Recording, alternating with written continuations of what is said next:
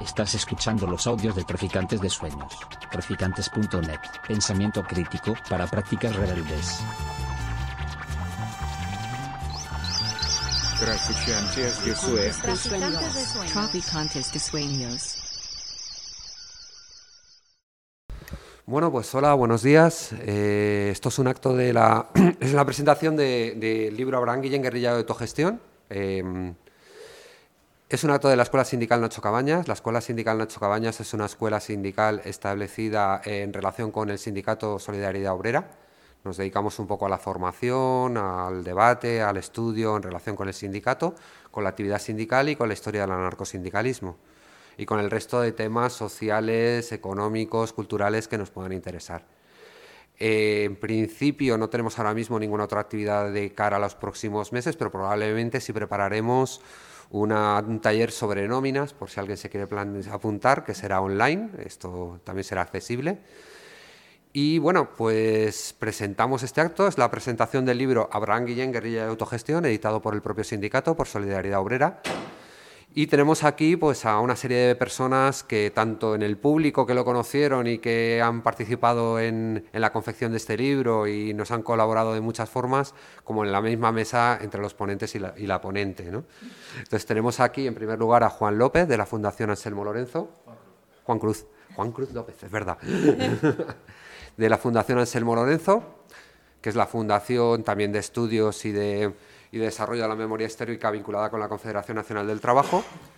Tenemos a Carlos Ramos, representante de la, Fundación Salvador Seguí, que es también la fundación de estudios y de, de, análisis, etcétera, de, y cultural y de memoria de la Confederación General del Trabajo. Queda claro que esto es un acto ecuménico, donde estamos los tres sindicatos anarcosindicalistas representados.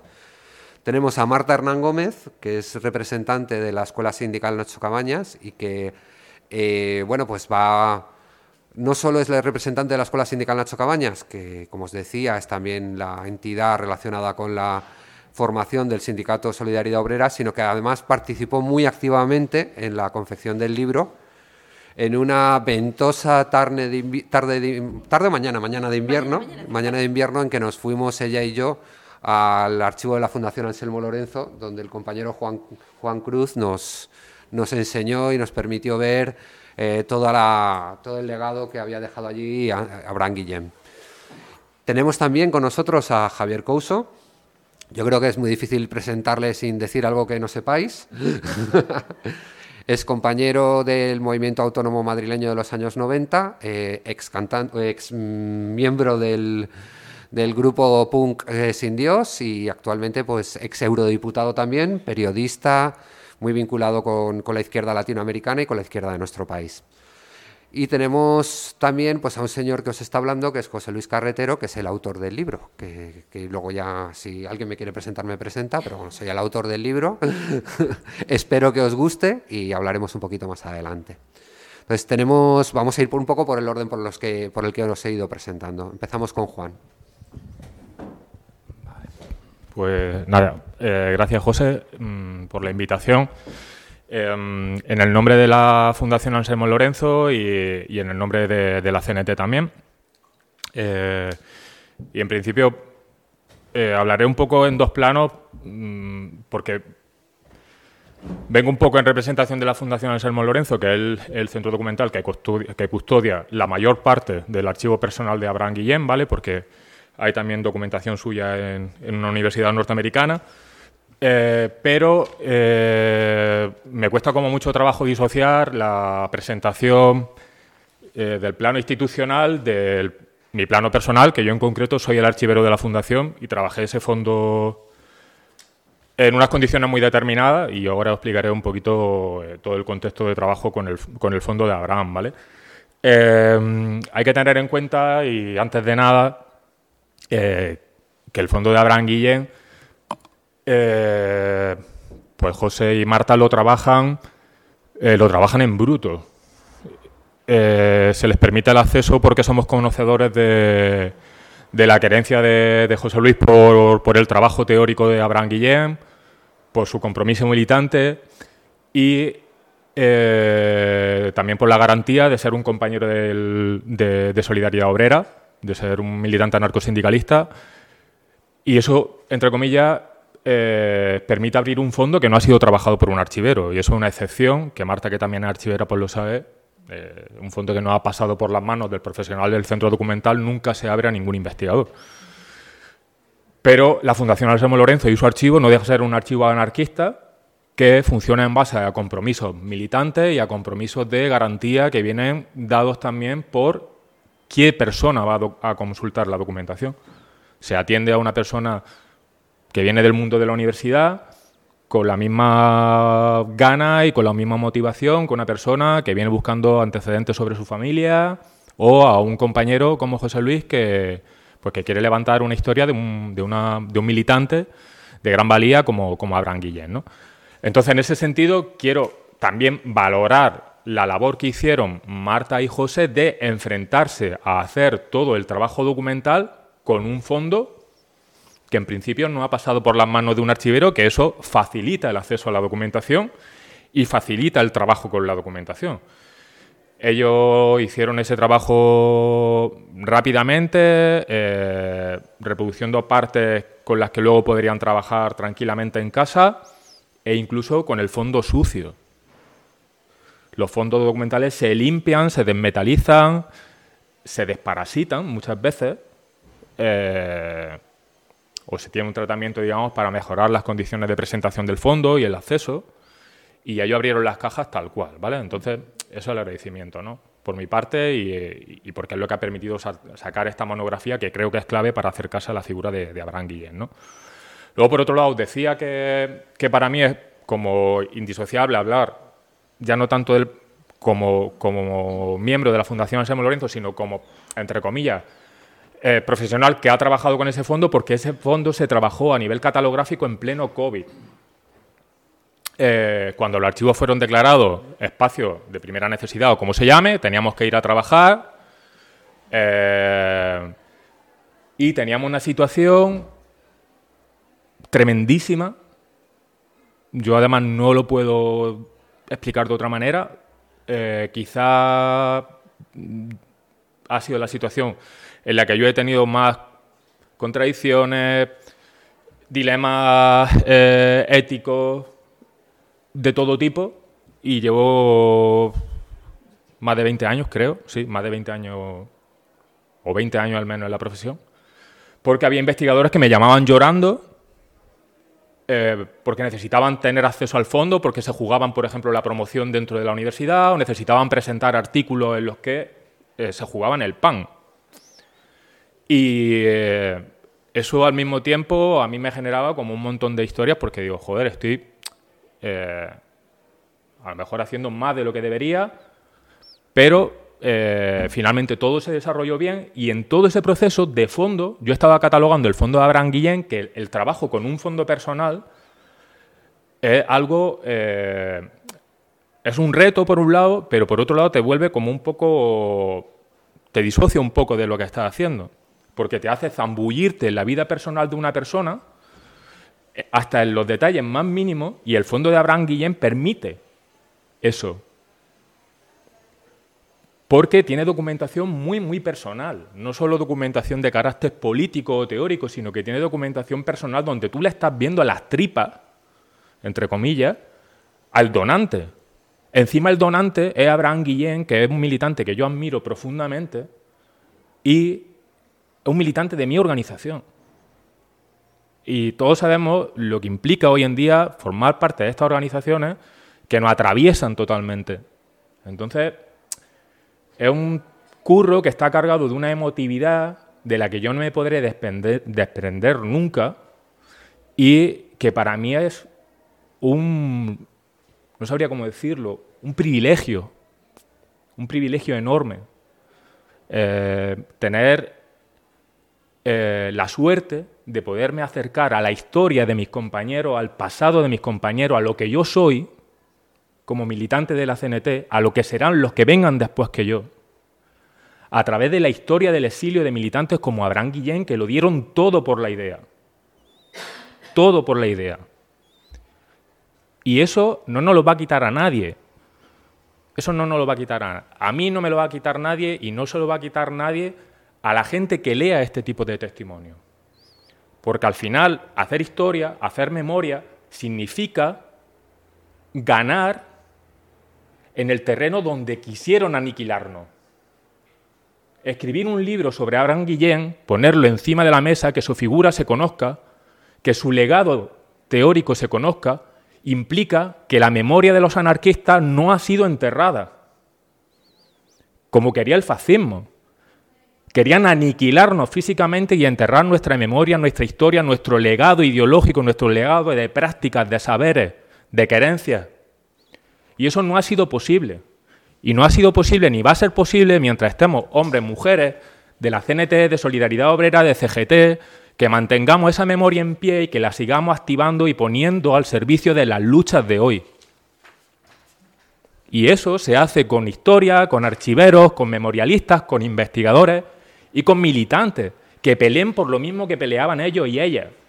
Que eso es lo importante, que la memoria no sirva para tenerla metida en un cajón o para tenerla como algo a lo que admirar y contemplar, que no se pueda tocar, sino que nos sirva para aprender, ir para hacer eh, mejor nuestras luchas, para tener capacidad de seguir contestando en el día de hoy, que eso es lo que le gustaría a Abraham Guillén. Dicho esto, el legado de Abraham Guillén hoy en día sigue siendo un legado interesantísimo bajo mi punto de vista porque nos permite seguir haciéndonos preguntas necesarias hoy en día. Preguntas necesarias y muy incómodas en las que quizás podamos entrar a lo largo del debate, ¿no?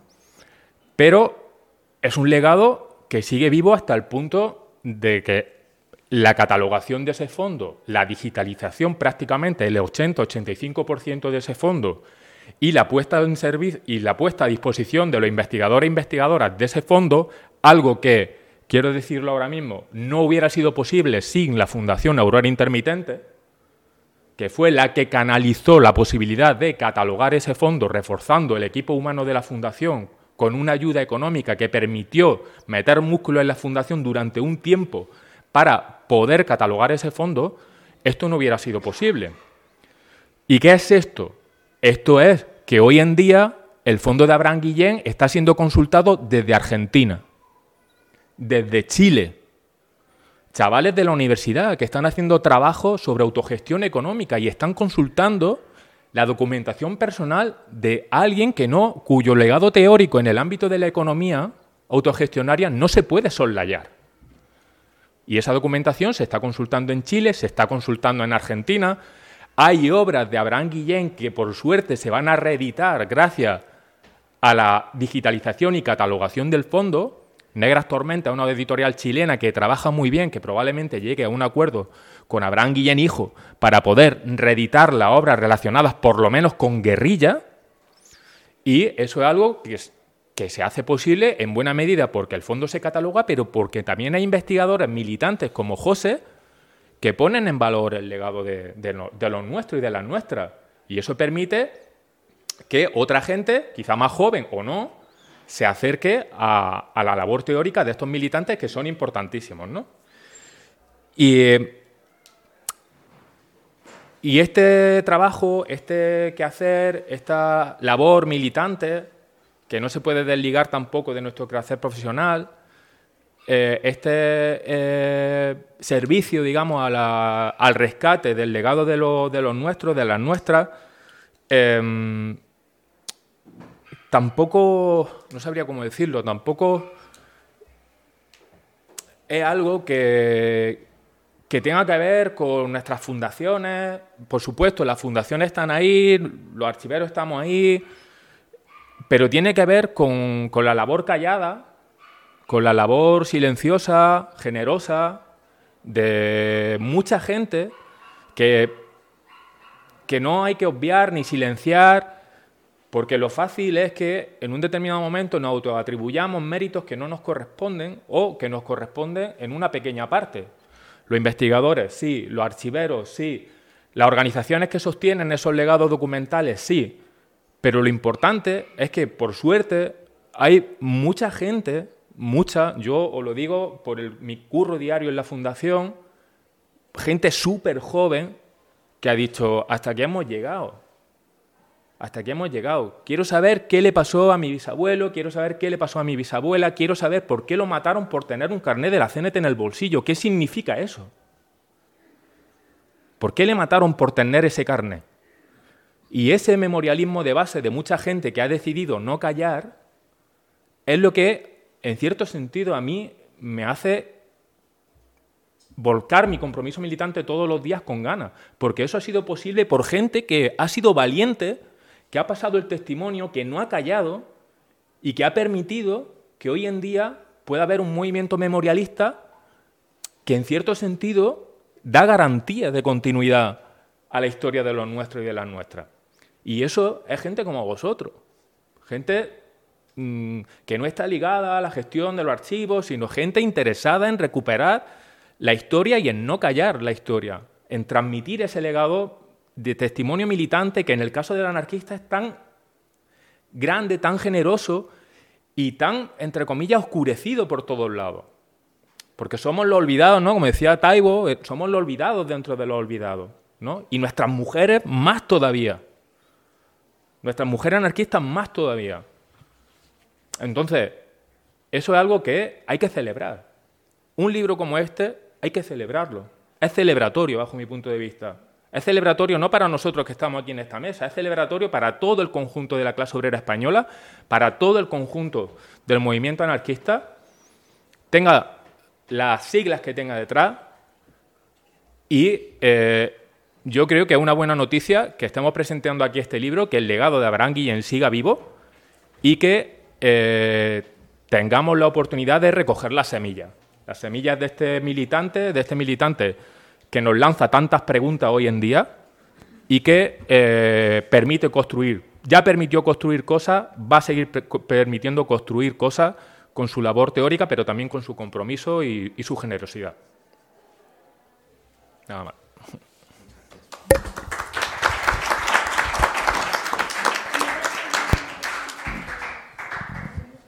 Bueno, pues continúa Carlos Ramos de la Fundación Salvador Seguí. Bueno, buenos días y gracias por, por este encuentro. Ahora hablaré de qué sentido tiene para mí este encuentro. Y bueno, una referencia solamente a la Fundación Salvador Seguí.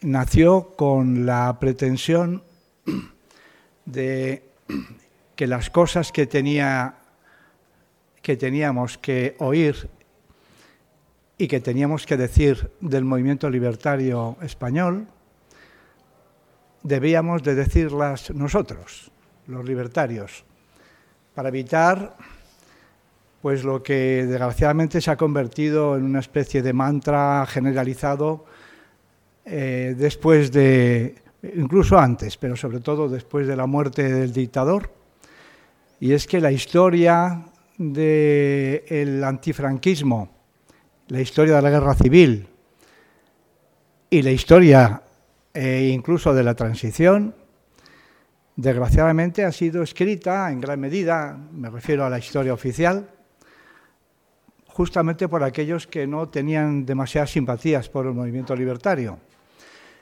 Y eso, aparte de, en fin, de no entenderlo, pero creo que hay que decirlo honestamente, hay que decir que esto ha sido así, ha conducido también a, una, ha tenido un efecto, eh, un efecto negativo para el propio movimiento libertario, y es que todos los que, o muchos de los que eh, han escrito o hemos escrito sobre el movimiento libertario en todas estas etapas, nos hemos dedicado a defendernos de esa lectura que hacía eh, otra gente externa a nosotros, historiadores oficiales en muchos casos. Y estas agiografías han tenido una cosa positiva y es poner sobre el tapete los valores de lo que aporta el movimiento libertario en este país, sobre todo en el movimiento obrero, pero también un defecto importante y es que eh, hemos obviado una autocrítica eh, habitualmente. hemos obviado la autocrítica. Y, insisto, la fundación nuestra nació justamente para que esa autocrítica la hiciéramos de dentro de la casa, ser honestos con nosotros mismos, decir las verdades del barquero y contestar, por supuesto, a las propuestas y a los análisis que se hacían pues desde las cátedras de historia de muchas universidades españolas, con las que hemos tenido ocasión de discutir largo y tendido durante muchos años. ¿Y por qué cuento esto? Pues lo cuento porque este libro eh, tiene que ver con algo de lo que acabo de decir. Abraham Guillén es uno de los malditos, de los olvidados, como una larga lista de militantes libertarios, de los que la propia organización, la propia CNT y, sus partners eh, han obviado porque no les interesó escribir sobre ellos, porque estaban en la lista de los heterodoxos. Bueno, yo creo que a estas alturas del siglo, yo creo que podríamos estar en condiciones de hacer una revisión de esta mala función, de, estos desajustes que se han ido creando. ¿no? Y afortunadamente, digo que estamos en, posición de poder abordar eh, honestamente nuestra propia autocrítica y nuestro propio análisis de las realidades y de las aportaciones importantes que ha hecho el movimiento libertario. y bueno, de hecho, tanto editoriales como, em, como investigadores y como entidades que no son universidades,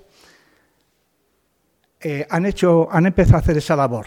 De hecho, eh, mm, yo podría decir que han aparecido eh, trabajos sobre personajes olvidados como Lucía Sánchez Aornil, Sara Guillén, Amor Nuño, Salvador Seguí, Pestaña, Escorza, Puch Elías, Horacio Prieto, Félix Carrasquer, Matilde Escuder, María Bruguera y una larga lista de militantes, maestros y maestras libertarios, editores, obreros de muchos sectores productivos eh, que han visto la luz. Y han visto la luz incluso con eh, lecturas diferentes sobre, eh, sobre ellos mismos, sobre los personajes sobre los que se ha escrito, afortunadamente, diferentes afortunadamente, porque eso nos permite hacer contrastes, hacer un análisis crítico y sobre todo empezar a conocer las verdades ocultadas por unos y por otros. Por los malotes de los que hablaba antes, los que quisieron hacer la historia de los libertarios ocultándola, y los propios libertarios que han ocultado su propia historia. De manera que creo que sí estamos en el buen camino, porque esto se ha ido abriendo brecha y ya se han escrito muchas cosas muy interesantes. Una de ellas es la del libro que acaba de escribir José Luis Carretero y mm, yo pongo en valor este libro justamente porque pertenece a ese eh, paquete de personajes eh, que, de los que antes se había escrito poco o mal. No voy a hablar del libro, creo que hay personas aquí que saben mucho más que yo de Abraham Guillén. Tuve la ocasión de conocer a Abraham Guillén de, la mano de Eloy Martín en los años 70. Eh, mi conocimiento de, de, Abraham Guillén es muy escaso porque justamente apenas estuve un par de horas eh, en la sede que tenía queimada aquí en Madrid hablando con él pero me pareció un personaje interesante. He leído sus textos, lo conozco un poco más justamente por lo que he leído, no por lo que he hablado con él. Pero insisto, que creo que hay un libro que cuenta muchas y cosas importantes de él, que creo que descubren algunas partes eh, de esa personalidad muy, muy poliédrica, eh, que era la personalidad de Abraham Guillén, y que creo que se van a hablar aquí. Eh, eh, simplemente quería decir otro par de cosas más. Y cuando hablamos de personajes ocultos, o personajes escondidos, o personajes apenas tratados, me quiero referir también a los personajes de segunda y tercera fila del movimiento libertario, que son los que han hecho grande esta organización. Más allá de los Durruti y de, los, eh, de las grandes figuras, los que han construido una organización que es un ejemplo para el movimiento obrero mundial y, por supuesto, para el español. Eh, muchas de esas personas apenas se ha hablado de ellos. Eh, bueno, el compañero acaba de decir que efectivamente que hay un montón de, personas que han participado en el proceso de organización y de desarrollo de, esta, de la Casa Común, que es la Casa CNT. Y también en esto, un par de cosas nada más decir que también se ha avanzado algo. En nuestra fundación, me imagino que los demás también habéis hecho este trabajo, ha dedicado mucho tiempo a entrevistar desde los años 70 a muchos de los viejos militantes que entonces eran más jóvenes y todavía vivían y podían hablar. Y bueno, afortunadamente tenemos un volumen muy importante de, eh, entrevistas grabadas, eh, de entrevistas eh, eh, que están a disposición de los investigadores, de personajes, por supuesto, relevantes, pero también de personajes, cuando digo relevantes me refiero a conocidos. Los relevantes son todos estos de los que estoy hablando, de los de segunda y tercera fila, los que han construido la organización, y muchos de ellos. Y quería decir que mm, un apunte de tipo técnico sobre eh, el tratamiento de las encuestas y, de la memoria que esta gente aporta. Eh, es muy curioso porque cuando un investigador escribe y quiere tomar eh, nota de alguna cosa que ha dicho cualquier personaje, se va a ese texto, se va a una entrevista y elige una frase. Claro, no puede poner toda la entrevista, ni puede poner a lo mejor un párrafo muy largo. Esto, ¿Qué consecuencias tiene? Pues eh, si alguno se ha dedicado a leer entrevistas de las que se han realizado eh, a, viejos militantes, habrá podido comprobar que cuando a una persona se le pregunta sobre una cosa, acaba contestando a eso y a 40 cosas más. De manera que cuenta muchas cosas de su vida, muchas opiniones, muchas cosas que pasaron, y eso, curiosamente, no acaba recogiéndose en los libros, ni en las notas a pie de página de los investigadores que han escrito sobre tal cosa. Bueno, pues también, afortunadamente, eh, se está haciendo un trabajo, un segundo repaso de este material magnífico de entrevistas y no solamente se están publicando, sino que se están publicando los textos íntegros de las entrevistas. Es decir, no solamente están las entrevistas para la consulta de los investigadores, eh, acabamos de publicar nosotros un libro que se llama Voces Vivas, o, perdón, Voces Libres, que es, eh, se han recogido ahí los testimonios de ciento y pico de militantes, hombres y mujeres eh, libertarias, donde aparecen muchas de las cosas que nos interesaría muchísimo leer, justamente porque no han sido dichas por nadie, ni por los grandes, las grandes figuras, ni por, ni por los historiadores. De manera que esta segunda lectura de los olvidados eh, hace referencia justamente a estos personajes que son los que, insisto, por tercera o cuarta vez en lo que yo he hablado, que son los que han construido eh, lo más importante de esta organización. Y antes de dejaros y dejar al siguiente para que hable, quería aprovechar esta ocasión para hacer referencia a lo que he comentado justamente al principio. Este encuentro, pues resulta que reúne aquí a representantes o portavoces de tres expresiones del anarcosindicalismo en este país. ¿no? no sé si son las únicas, pero al menos son tres, y creo que bastante representativas. Bueno, pues em, me encanta esto, ¿no? Me encanta que esto pase, porque no ha pasado antes y ha tardado mucho tiempo en pasar. Y para ser prácticos, yo lo que quiero es hacer público aquí una propuesta que hicimos hace diez años, que avanzó un poquito, pero se paró, porque todavía había discrepancias sustantivas, y es la necesidad de que eh, los archivos, las organizaciones que se han dedicado a recoger la memoria escrita y oral de los libertarios en este país, nos pongamos de acuerdo para trabajar juntos. Y nos pongamos de acuerdo en cosas prácticas concretas. Eh, primero, conocer qué tenemos en nuestros archivos.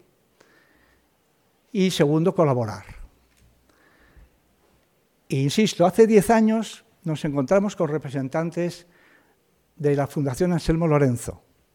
Tuvimos varias reuniones justamente para proponer que los nosotros tenemos constancia de que hay unos ocho o diez archivos en España que se dedican a lo que hacemos nosotros también, y propusimos que a esos 10, 8 o 10 archivos nos encontráramos, los invitáramos a participar en un encuentro y que nos pusiéramos de acuerdo para hacer esto.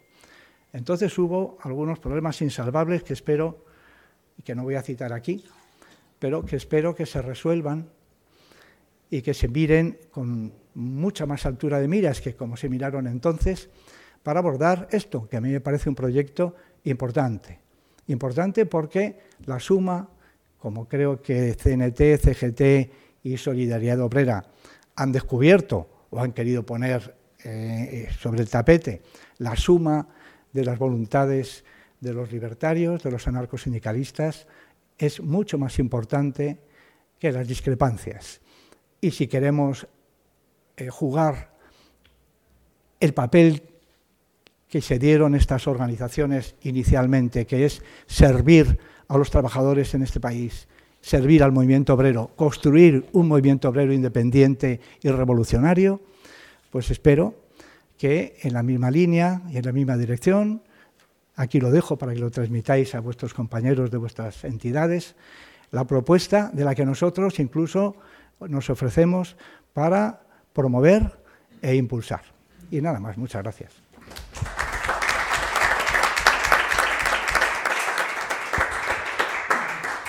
Pues muchas gracias, Carlos. Va a intervenir Marta Hernán Gómez de, la Escuela Sindical Nacho Cabañas. Hola, ¿se me oye? Sí. Bueno, yo tenía aquí un montón de cosas escritas, pero igual voy a eh, agarrar hilos de los compañeros en lugar de desarrollar aquí otra, otro nuevo relato sobre el, sobre el relato. Eh, la Escuela Sindical Nacho Cabañas es uno de los proyectos del Sindicato Solidaridad Obrera, empujado, decía Lennon que quien le presentaba, pues le presento yo, porque juego en casa, es mi compañero, es del sindicato, es mi amigo. Y yo le calificaría como uno de esos héroes de los que ha hablado eh, Juan, de esas personas que rescatan lo que está metido eh, un colchón sobre otro colchón sobre otro colchón cuando hablamos de la personalidad de Abraham Guillén, que yo creo que tiene mucho que ver también con el propio Lennon, por, algunas cosas que contaré, o esa es la impresión que yo tengo hasta donde le conozco. Em, hablamos de una de las personas de los eh, cerca de 400.000 nombres de expedientes judiciales que hay en el Archivo General Histórico de Defensa de personas que fueron procesadas por la justicia militar solo en la zona centro del país. Nos faltaría todo el norte y todo el sur para que nos hagamos una idea de la necesidad de héroes que tenemos para desentrañar 400.000 nombres. ¿vale? Lennon lo lleva haciendo mucho tiempo, no es la primera biografía que hace de alguien a quien rescata de ese olvido, seguramente no será la última, porque es una persona que, como digo, ha empujado esta escuela sindical en la que em, uno de los objetivos que se persigue es lo que acaba de decir el último de los compañeros, Carlos, y es generar ese espacio que también eh, para Guillén parecía ser fundamental de debate ecléctico, en el que nos pudiéramos ver, encontrar, eh, debatir y aprender los unos de los otros, incluso aunque tuviéramos distintas ideas o que esas ideas, eh, aunque se parecían más de lo que parecía, pues estuvieran enfrentadas por ombliguismos de los que también habla Lennon en alguno de estos trozos del libro, este que es, a mi juicio, y ahora hablo como lectora, eh, un relato delicioso. Yo me he reído muchísimo, eh, he disfrutado como si fuera una road movie con las fugas del biografiado, que parece un personaje casi como Durruti, aunque distinto en algunos estilos. Desde luego un gran pensador y una persona que estaba en su donde tenía que estar siempre sin importarle en gran medida si el que tenía al lado era más o menos parecido a él. Él considera ante todo y eso es lo que transmite el libro y eso es lo que nos gustaría a todos eh, poder ejercer, ¿no? Esa limpieza de cabeza de decir, bueno, esta gente se está moviendo, aquí hay sarao, voy a ver qué pasa, voy a enterarme, voy a apoyar en la medida de mis posibilidades, más joven con las armas, menos joven con los textos igual de importante en ambos casos. Igual que Lennon, más joven de una manera y ahora con los textos. igual que Lennon, viaja a donde tiene que viajar para conocer de primera mano, por ejemplo, las recuperadas, que es una de las eh, versiones actuales de esas colectividades de las que habla Guillén en sus textos, eh, digamos, tan poco literarios, porque él también se empapa de lo que está sucediendo en ese momento en todos esos lugares. Otra de las cosas que me ha llamado la atención, que yo creo que también comparte Lennon y, Guillem, y que yo en, este caso también comparto, y es otra de las eh, peleas que tenemos en nuestros movimientos de em, ecologismo ultranza y entonces nos olvidamos de redes sociales. No, señor, utilicémoslas también como otra herramienta de nuestro tiempo y hagamos uso de ellas. Entonces, bueno, yo em, ya os digo que creo que es un libro altamente recomendable por varios motivos. No solo porque es un libro entretenido, delicioso, bien contado, Lennon es un gran narrador, yo me lo paso pipa, francamente, eh, es además un libro extremadamente mm, fundamentado en fuentes. Nosotros tuvimos el placer de pasar por la Fundación Anselmo Lorenzo, como ha contado Juan, y yo agradezco mm, profesional y personalmente como archivera esa confianza que nos dieron de abrir las cajas que estaban en bruto. Eso, como ha dicho Juan, no se hace nunca con nadie y nos lo permitieron hacer a nosotros. Y gracias a eso tenemos el libro que tenemos encima de la mesa que hay que mover, aunque pesa mucho. Esta edición es nefasta para llevarla en la mochila, pero hay que moverlo mucho. Nos ha costado mucho eh, poder acceder a esa información.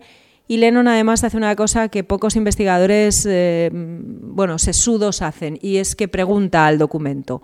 No se queda con lo que nos encontramos en las cajas de la Fundación Anselmo Lorenzo, que son las fuentes primarias de información donde vemos la trayectoria profesional, porque el plan Cook-Guillén es una de las cosas que fotografiamos y eso es profesional, sino que también tiene una parte personal que es fundamental cuando estudias la historia de alguien.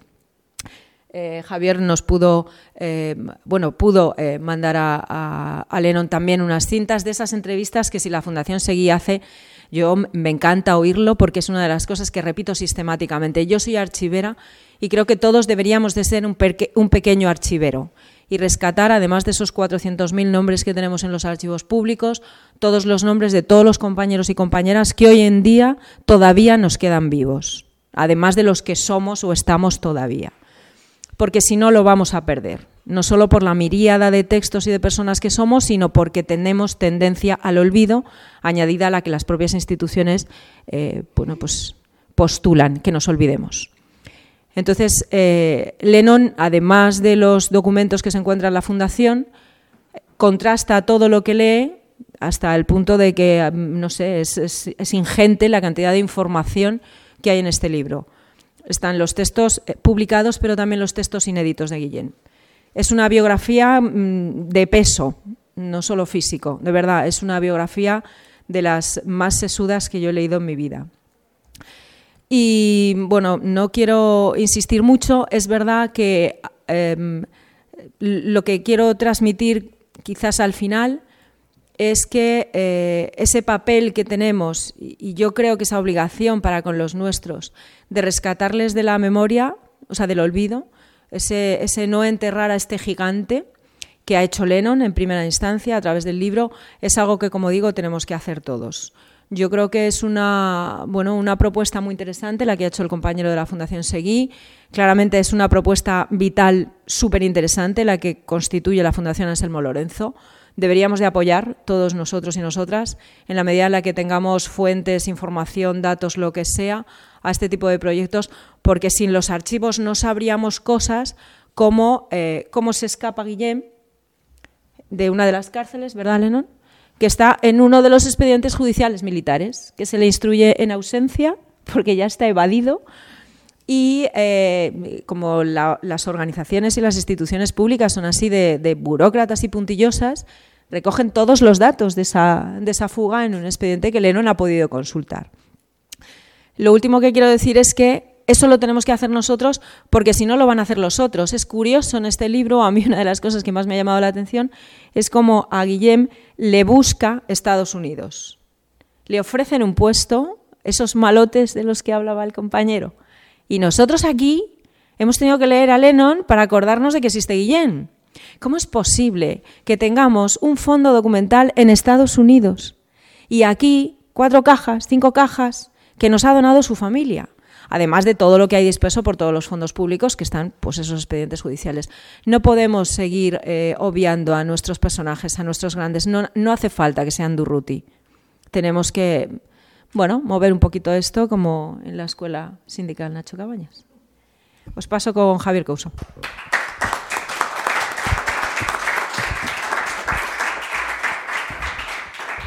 Muchas gracias, Marta. Quiero dar las gracias fundamentales a, José Luis Carretero Lennon, yo es que lo conozco por Lennon. No, sé, no te importa, ¿no? Que, diga Lennon. Como, ya... Como a mí me llaman canino, pues tú te quedas con Lennon, ¿no? Eh, pues el agradecimiento por estar aquí hoy, sobre todo en la presentación de un libro que me parece, como ha dicho Marta, fundamental y de uno de mis referentes. Referentes desde el principio de mi militancia política y referente a día de hoy, cuando por vicisitudes de la vida me ha llevado también a trabajar el tema tanto geopolítico como de eh, las clases o las colaboraciones con determinados estamentos institucionales como Escuela de Altos Estudios de la Defensa, universidades militares, por supuesto Iberoamérica, porque aquí no tendría, ni siquiera me detendrían antes de entrar. ¿no? Y es fundamental para mí eh, el libro, y reafirmo lo que ha dicho Marta. Es un libro bien escrito. Yo soy un amante de las biografías y para mí es una de las mejores biografías que he leído. Eh, conocí, tuve la suerte de conocer a Abraham Guillén, de escucharlo en algunas de sus conferencias, de leerlo mucho. Y es muy difícil leerlo, por eso le agradezco a, a Lennon que lo haya hecho por todos nosotros. Y sobre todo descubrir una persona que es un gigante, un gigante en Iberoamérica, un gigante que se estudia en todas las escuelas militares del mundo, en todas las escuelas militares del mundo, cuando en este país tan maravilloso, la península ibérica, eh, la piel de toro, tan cainita, no se le ha prestado prácticamente atención, a pesar de haber tenido protagonismo en grandes hechos de la historia del siglo XX y que incluso ha llegado a escribir, por ejemplo, en un periódico del socialliberalismo como El País. O sea, Abraham Guillén tiene una trayectoria inconmensurable que abarca además muchas facetas de la vida. Fue comisario en la columna de Mera, escribió sobre, sobre lucha armada, es uno de los teóricos de la lucha armada a nivel mundial escribió sobre economía, estuvo eh, en la OIT, asesoró a gobiernos. Era un heterodoxo. Un heterodoxo que además desde este país se le atacó continuamente. Lo atacaron todos.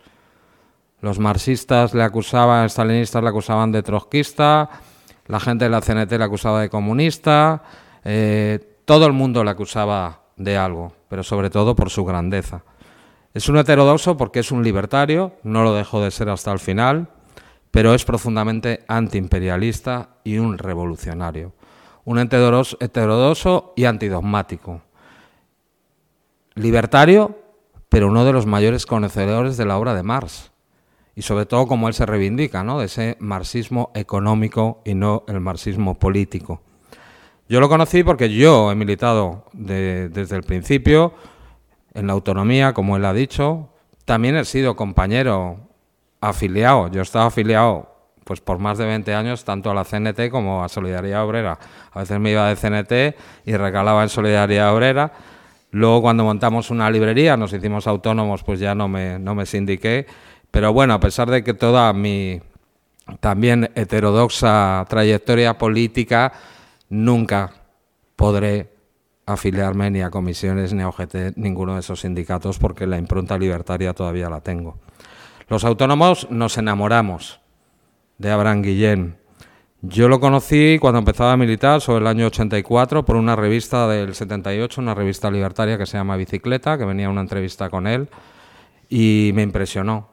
Curiosamente, mi, padre, mi padre era militar, mi padre llegó a ser eh, almirante, y cuando vio esa revista me dijo, hombre, Abraham Guillén, yo lo he estudiado en la escuela de guerra. Y se estudia, sé que los estadounidenses lo estudian. Él mismo eh, Lennon, José Luis, nos lo comenta cuando en 2017, no sé cuándo es, lo, lo da, eh, un militar estadounidense analiza para futuros intervenciones militares de Estados Unidos, aunque ahora ha cambiado un poco el paradigma, eh, por si acaso se pueden dar insurrecciones basadas en la teoría de la guerrilla urbana de, Guillem. Pude conocer a Guillem gracias, y hay que agradecérselo, a la gente de Queimada tanto Loy, pero sobre todo a Mariano de la Iglesia, que fue muy cercano a él, que lo cuidó y que recogió eh, toda su, su, obra y su biblioteca. Yo todavía tengo en mi casa revista, la revista Defensa de Vicente Talón, una revista que ya nos parecía a las revistas militares, porque incluso en, en plena Guerra Fría escribían generales soviéticos, todas subrayadas por Abraham. Tengo muchos de sus libros que nunca fueron publicados. Algún día creo que los donaré a la Fundación Anselmo Lorenzo, pero todavía quiero atesorarlos un poco. Y a mí lo que más me ha interesado, sobre todo, pues es eh, la difusión, ¿no? Porque Sin Dios, que fue un grupo que duró 18 años, fue muy importante dentro del movimiento autónomo y libertario. Vendimos cientos de miles de discos siempre nos importaba explicar no solo las canciones, sino acompañarlas de textos, y en cada disco que sacamos iba un texto de Abraham Guillén. Porque Guillén, en la última parte de su vida, Queimada, hizo muy buena labor de difundir sus textos. Sus textos, como su obra magna, esa trilogía sobre el socialismo autogestionario y la autogestión, muy poca leída por los militantes libertarios de este país, pero también sobre la teoría de la comunicación o sobre cualquier cosa, y sobre todo temas que eran anatemas, como políticas de población, lo que suponía el maltusionismo, el Fondo Monetario Internacional, o sea, una vastez increíble. A Abraham Guillén yo creo que siempre le faltó la figura fundamental de cualquier escritor que es más periodista y más activista, que es un corrector o una correctora, porque eh, es difícil de leer, porque repite demasiado las cosas. Yo creo que hubiera estado bien que se le tamizara un poco para poder llegar a, más gente, ¿no? Pero yo he aprendido mucho este libro porque todo el mundo conocíamos, incluso hablando con él, pues más lo más famoso que se conoce él, yo creo que es eh, su fase en Uruguay, con los Tupamaros, primero con la SOP 33, pero realmente donde pasó su vida es en Argentina. Y sobre todo sin ningún problema de eh, participar en el primer peronismo y cercano al peronismo de izquierda. También estuvo en Cuba, Estuvo en Cuba siendo entrenado militarmente y entrenando militarmente a una generación de guerrilleros iberoamericanos que por desgracia no le hicieron tanto caso porque triunfaba el foquismo del Che Guevara o, Marighella que no le entendió realmente, ¿no? Y eso ha dado muchos miles y miles de militantes eh, asesinados. No tuvo empacho estar en, en Perú con el general Alvarado. El general Alvarado una de las partes fundamentales, mi padre me ha hablado de él, pero uno de los que aprendió Hugo Chávez Fría, el comandante Chávez, que además yo creo que trasladó a Alvarado y le llegó hasta a Chávez, ¿no? Porque pocas cosas se saben de Chávez, de que uno de los poderes constitucionales de Venezuela es el poder de las comunas, donde se puede hacer trabajo realmente desde, desde la calle, ¿no? Y también llegó nosotros que éramos jóvenes autónomos que colaboramos con la guerrilla del Salvador, del FMLN, yo cuando le pasaba a mis amigos, grandes amigos que tengo, tú conoces a alguno de ellos, por ejemplo, el jefe de los comandos urbanos de San Salvador de la PR, entrenado en Cuba y en Vietnam, parecido a Abraham Guillén, y cuando leía los textos de Abraham Guillén decía, joder, es que nuestro jefe, el señor Villalobos, que hoy vive en Oxford y asesora a Estados Unidos en contra de insurgencia, decía, todo, las acciones y la estrategia que estamos desarrollando en San Salvador está calcado de la teoría de guerrilla urbana de Abraham Guillén. También fue a un lugar sin, empacho, siendo libertario, a la República Federal Yugoslava del Mariscal Tito. Otro de mis grandes referentes. Aprendiendo y criticando lo que tenía que criticar, ¿no? Y luego, posteriormente, pues la última etapa en España. Por lo tanto, yo me eh, cierro aquí para que hable José Luis, Lennon. Animaros de verdad a que compréis este libro, a que lo leáis, a que lo regaléis, a recuperar eh, esta persona que sigue siendo... Yo leo cosas del libro y las suscribo totalmente. Yo ahora que también soy un heterodoso, porque no sé, no sé realmente lo que soy, eh, aunque siempre apoyaré, apoyé en su momento a la guerrilla de mis camaradas del FMLN, no tanto su gobierno. He colaborado con los sectores de, de Venezuela, de Cuba, sin ningún tipo de, de problema. He sido incluso eurodiputado un poco también heterodoso porque hasta allí me cortaron la cabeza, pues os animo a leer y a leer también a Abraham Guillén en las obras que podáis. Si no podéis conseguirlas, la Fundación Anselmo Lorenzo seguro que, o la Fundación Salvador Seguí puede ayudar. Por lo tanto, nada más. Muchas gracias, José Luis, por el trabajo que has hecho. Gracias.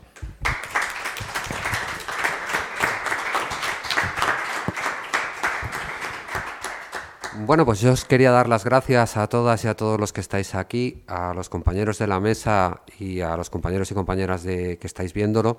Entre la gente que está viéndolo también hay gente que conoce a Salvador Seguí, digo a Salvador Seguí, sí, a Abraham Guillén y también hay gente que ha colaborado muy estrechamente con este libro de una u otra manera, como el compañero Joaquín que nos hizo una reseña nada más empezar, como Emilio que también nos ha incidido mucho en alguna cosa que falta en la bibliografía y como el compañero eh, Iñaki que, colaboró específicamente con Abraham. También hay mucha gente que ha colaborado, hay muchísima gente de, de, distinto tipo que ha colaborado con la investigación de este libro de una u otra manera. Eh, ha habido compañeros argentinos como Matías Biotti, como Andrés Ruggeri, que me trajeron pues, toda una bibliografía sobre el peronismo de los años 50, la resistencia peronista, etcétera, que era absolutamente imprescindible también para meter esa documentación que encontramos en la Fundación Anselmo Lorenzo en un contexto determinado. Eso hace también que, bueno, que este libro tenga un cierto recorrido en América Latina. Está editado en Argentina por Callao. De hecho, me han comentado que, que, incluso probablemente se esté vendiendo más o siendo más conocido que aquí, porque ha permitido sacar adelante una serie de discusiones sobre lo que ocurrió en los años 70 en Argentina, que bueno, pues aquí pueden resultarnos extemporáneas, pero son importantes allí, ¿no? Y hay que tener presente como un compañero libertario de aquí significó, se, se, configuró en un elemento esencial en esa encrucijada histórica de ese país. ¿no? También hay una edición brasileña de Faísca, del Instituto de Teoría e Historia Anarquista de Sao Paulo. Y bueno, pues hemos hablado también probablemente de la posibilidad de una chilena, como ha dicho el compañero Juan, están con la, con la historia de publicar determinados libros de Abraham en la editorial Tempestades de, en, en Chile etcétera, etcétera. Bueno, Abraham es un personaje que yo creo que tenéis, no os voy a contar toda la historia porque sería un poco contaros también, sería un spoiler, como se dice ahora. Entonces, pero sí deciros que es un personaje que, que, que aúna dos cosas muy importantes y que el libro yo creo que intenta reflejar esas dos cosas. Hay una obra teórica de Abraham Guillén, ahora os hablo un poco de ella, y hay una vida que es una vida digna de un libro de aventuras o digna de una película, de una serie de Netflix, pero de las mejores, ¿eh? no, de las, no de las más aburridas. Es precisamente una vida en la que aparecen escenarios como pues, la batalla de Guadalajara, el Madrid de la resistencia en la guerra civil, los pinares de Corduente en Guadalajara, que eran pinares comunales donde un pequeño niño eh, trabajaba precisamente en esos pinares comunales Aparece también la famosa tribu de gitanos, que siempre se ha hablado de eso, la famosa tribu de gitanos que le permitió a Guillén escapar eh, cuando estaba perseguido precisamente durante, durante la represión franquista, esa familia extensa gitana que le, que le apoyó ahí, que además hay, una historia que, que, es curioso desde el punto de vista incluso de, del punto de vista patriarcal, que, que en el que estaba centrado también el franquismo, ¿no? que es esa historia de la, de la mujer gitana de esa familia extensa, que fue la que le consiguió el salvoconducto para llegar hasta la frontera, porque obviamente nadie pensaba que una mujer gitana iba a estar tan metida en política como para estar sacando a un, a un perseguido, ¿no? y por lo tanto se lo pudo sacar a la Guardia Civil. Está también la Francia de, de después de la guerra, está Argentina durante el peronismo, Argentina durante la resistencia peronista, la llamada revolución libertadora por unos y fusiladora por otros. Está Uruguay, están los montes del Tucumán, está Perú, está la primavera camporista en Argentina, que también fue un, elemento esencial, que lo cuenta muy bien, no ha venido hoy otra persona que también colaboró en el libro, que es Andrea Benítez, la turca, que nos cuenta también, me contó también mucho respecto a ese contexto de la primavera camporista y cómo Guillén era un elemento al que se escuchaba en esa efervescencia post-68 que había en la Universidad de Buenos Aires en ese momento, antes de la dictadura. Está la Vuelta a España, la Vuelta a Corduente, la Vuelta a la participación en todo tipo de actividades, el Perú de, Velasco Alvarado, como ha, dicho, como ha dicho Javi, ese Perú donde se intentaron hacer una serie de transformaciones desde arriba que implicaban el recurso al cooperativismo y a la economía social. Y bueno, también no solo hay espacios, hay personajes, hay personajes increíbles en esta obra. Está Cipriano Mera, está Laureano Cerrada, el millonario anarquista famoso, ¿no? Está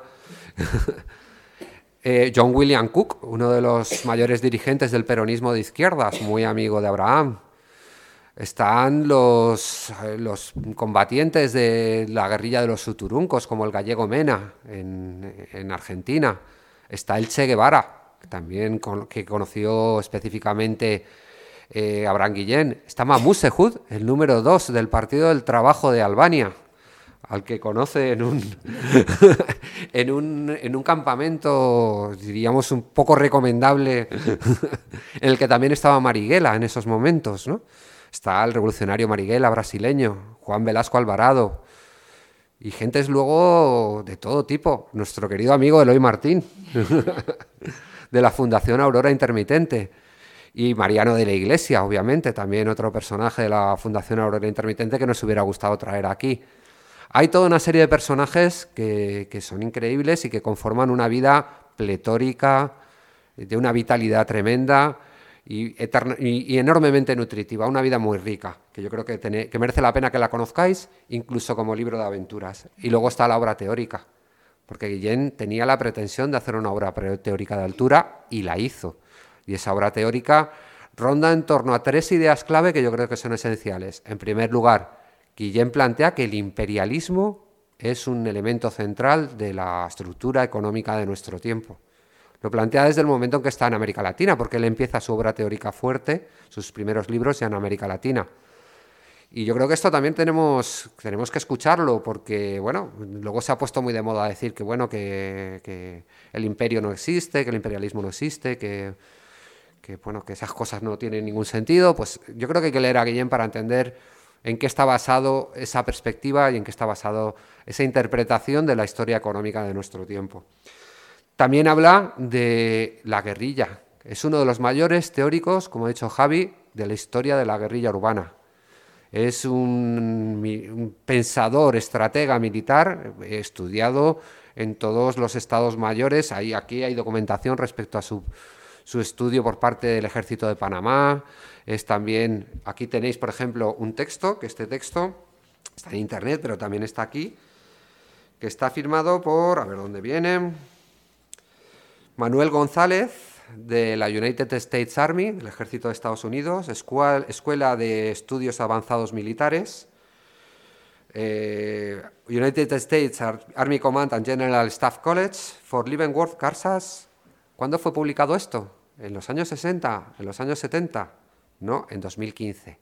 En 2015 el ejército norteamericano seguía estudiando a Abraham Guillén y supongo que lo sigue haciendo actualmente porque en este mismo texto una de las cosas que se dice es que su pensamiento militar es enormemente relevante para entender lo que pueden ser escenarios futuros de confrontación en sitios como el sur global, donde hay estados fallidos, grandes ciudades caóticas, metrópolis eh, sin ningún tipo de, de, muy, difícil control, etcétera, etcétera, etcétera. Entonces, este tipo de planteamiento es así. Y luego tiene otro tercer elemento, otro tercer mm, gran rama de, estudio por parte de Abraham Guillén, que es precisamente la autogestión. Abraham Guillén estudia la autogestión y la estudia desde, desde la base de haber participado activamente en una serie de, de eventos de su tiempo en los que la autogestión fue un elemento central. Tanto la Guerra Civil Española en las colectividades, que yo creo que es una impronta muy fuerte en su pensamiento sobre la autogestión, la idea de partir de las colectividades, federaciones de industria, etcétera.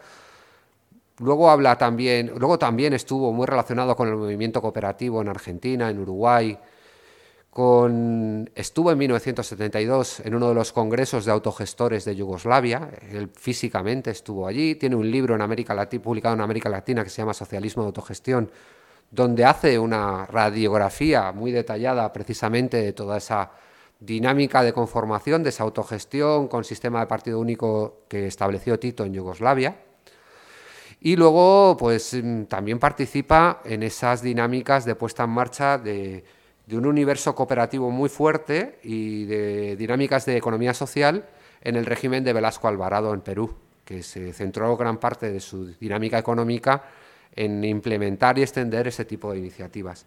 Y luego volvió a España y aquí siguió relacionado con el mundo cooperativo, con el INAUCO de la Universidad de Valencia, y Iñaki os podría contar también con la revista Mundo Cooperativo, con el mundo del cooperativismo madrileño, etcétera, etcétera, etcétera, para acabar escribiendo esos tres grandes textos, que son su gran legado desde el punto de vista de la autogestión, que son eh, economía autogestionaria, economía libertaria y, socialismo libertario.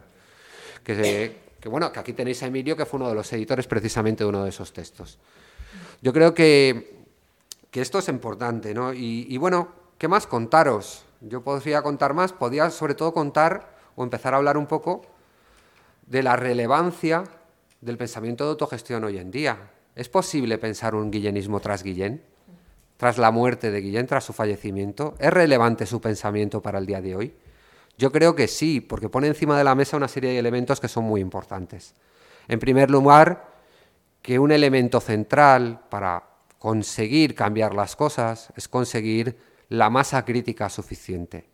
Guillén plantea, incluso cuando habla de la, de la guerrilla urbana, plantea que no tiene sentido entrar en una dinámica de guerrilla urbana si no se tiene el apoyo real de la población, si no es una guerra de todo un pueblo. Para hacer una revolución, para hacer una transformación, necesitas a todo un pueblo. Y eso implica una política de alianzas, que es algo que probablemente eh, hemos olvidado aquí, mirándonos un poco nuestro ombligo y centrándonos en nuestros propios dogmatismos. Es necesario una política de alianzas. Y es necesario también un nuevo anarquismo. Guillén se autodefinió siempre como libertario, como anarquista, pero ese nuevo anarquismo es imprescindible, un anarquismo que sea capaz de generar esa política de alianzas y que por lo tanto sea también antidogmático y que parta de la base de algo que es importante, la coherencia, pero no la coherencia de cadáver de los que tratan de responder a determinados mandamientos escritos, sino la coherencia real que hace que una persona que esté en un país extranjero como Guillén que esté en otro contexto cultural, en vez de ser coherente con las palabras, se convierta en coherente con las luchas, con las luchas reales que hay en ese lugar.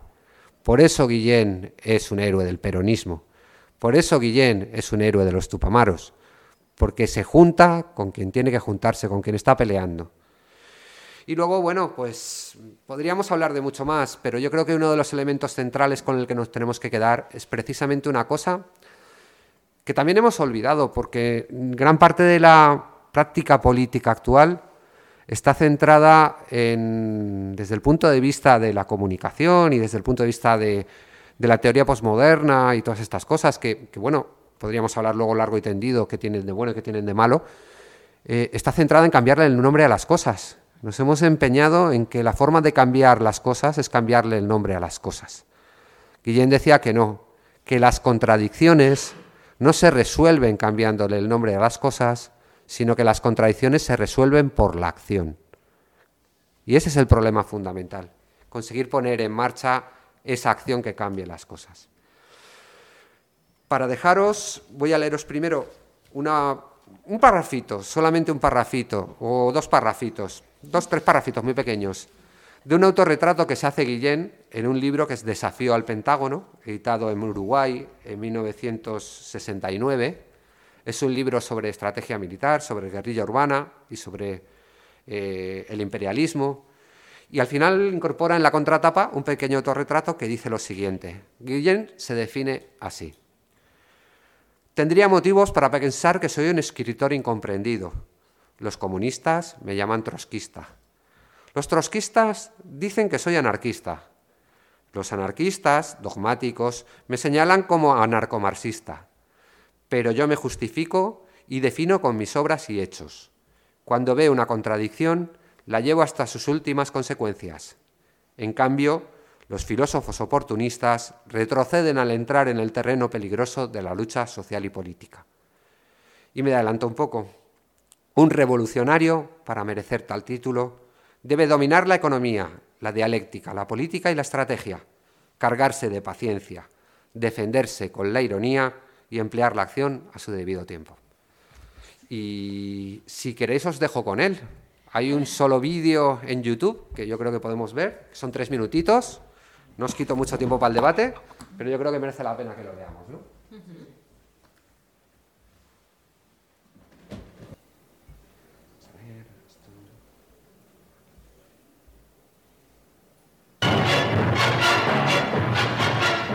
Creo que Sabaté fue un auténtico guerrillero, un hombre que predicó con el ejemplo, que produció, produjo una cantidad de acontecimientos políticos considerables y que constituyó un gran desafío para el régimen totalitario de Franco. Sabaté es un guerrillero que entra perfectamente en la tradición bakuniniana de que hay que hacer la revolución por el acto, la propaganda por el acto, mientras la organización confederal en España esperaba los acontecimientos sin actuar, Sábate realizaba actos revolucionarios en Barcelona. Y mientras la organización confederal de Toulouse se perdía en una cantidad de, de, retórica y de asambleísmo, él predicaba con el ejemplo. Lo lamentable para mí desde el punto de vista revolucionario es que no hubiera habido mil sabatés para desafiar la dictadura de Franco, porque si esa guerra hubiera sido hecha en superficie, en todas las partes de España, desde luego que la dictadura de Franco podía haber sido abatida. Sabaté tiene quizá el problema de que él solo, en Caballero solo, no podía desafiar el sistema pero si la organización confederal le hubiera dado más cobertura, si le hubiera dado más apoyo en todas las regiones de España, es muy posible que el ejemplo de Sabaté fuera fundamental para la liberación de este país. Sin embargo, creo que la guerra revolucionaria tiene que tener en cuenta que es una guerra en el espacio y en el tiempo y que toda operación tiene que tener ganancia de población. Si cualquier acto no da ganancia de población, una minoría no puede derrotar a una mayoría armada. La guerrilla ante todo es autodefensa, porque los guerrilleros tienen que actuar en tiempo y espacio separados. Y al ser autodefensa no implica centralización como un ejército regular por eso de la autodefensa guerrillera se puede ir perfectamente a la autogestión y al socialismo libertario. El socialismo libertario tiene que predicar con el ejemplo y tiene que llevar adelante lo más consustancial con la doctrina del socialismo libertario, la acción directa, porque para la acción indirecta política, para la acción en la cual las masas no participan, ya están suficientemente los partidos políticos.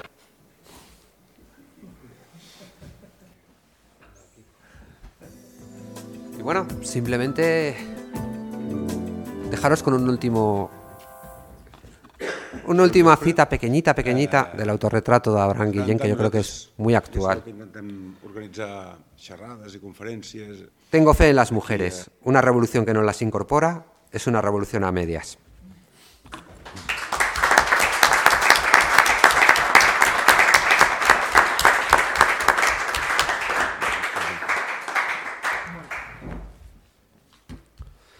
Bueno, pues, ala, a preguntar. o a mm, decir lo que queráis. Esto, alguien...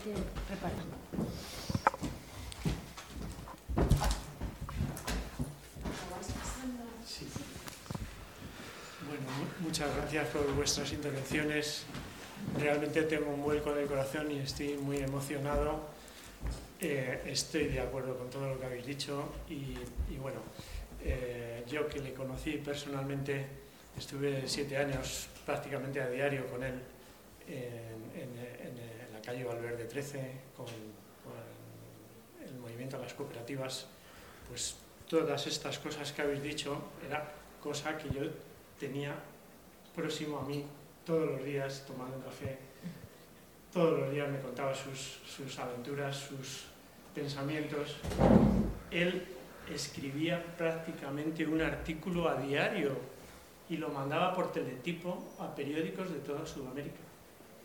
No solo publicaba en el país, publicaba en el país a lo mejor un artículo al mes, porque no le cogían los articulados, le cogían los artículos más emblemáticos. Pero él mandaba a Sudamérica todos los días a prensa sudamericana a diario. Y luego estaba en contacto con los movimientos revolucionarios, con el Frente Sandinista de Liberación Nacional, con la URNG de Guatemala, con Hugo Chávez, se mandaba teletipos. Yo he visto teletipos que firmaba Hugo Chávez, Movimiento de los 200, en los orígenes del movimiento revolucionario en Venezuela. Eh, sus libros son de Estado Mayor. Todos los Estados Mayores estudian a Abraham Guillén, siguen estudiándolo. Son libros de escuela. Y sin embargo, es un personaje absolutamente desconocido en los movimientos de base. Ya no es que no le conozca la gente de la CNT, donde él militaba en España.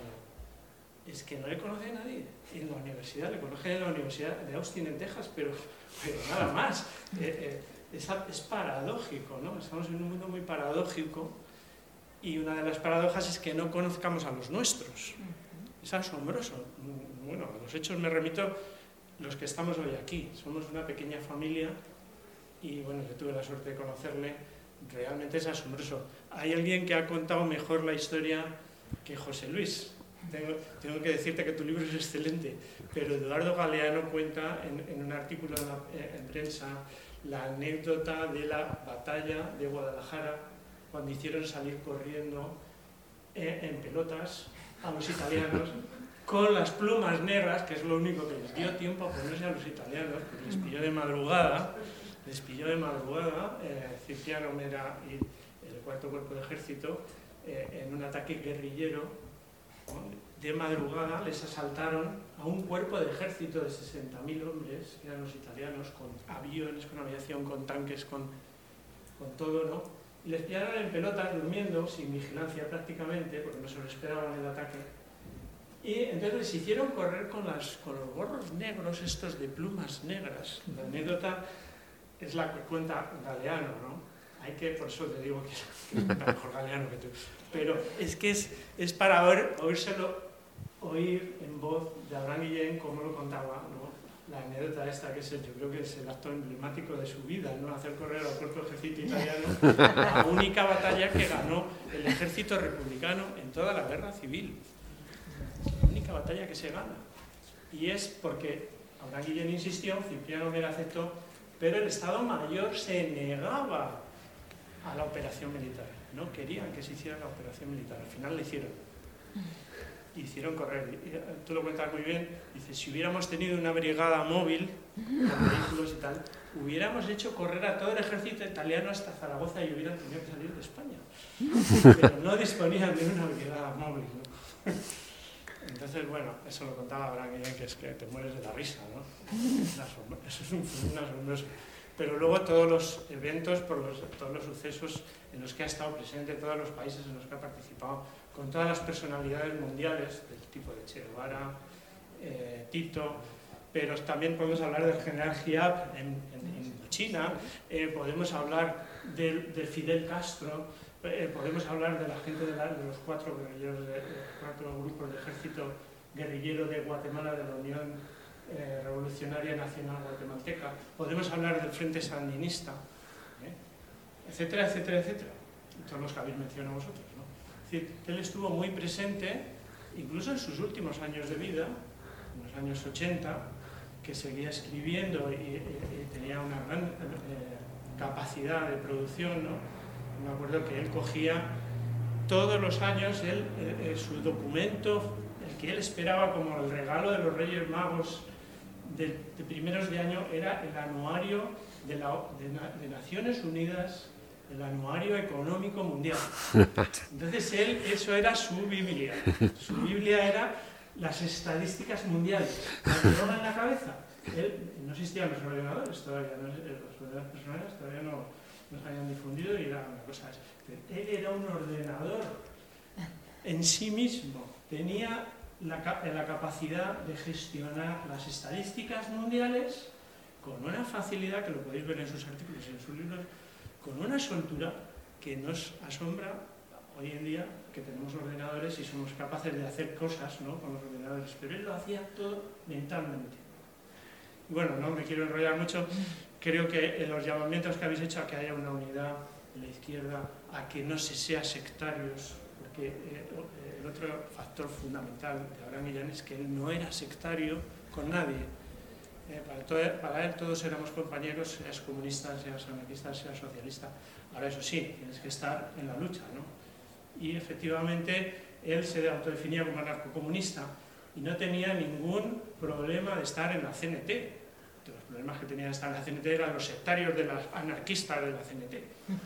Que bueno, él los llamaba los viejos de la CNT. Tenían la misma edad que los demás, ¿no? Tenían la misma edad, tenía 70 años.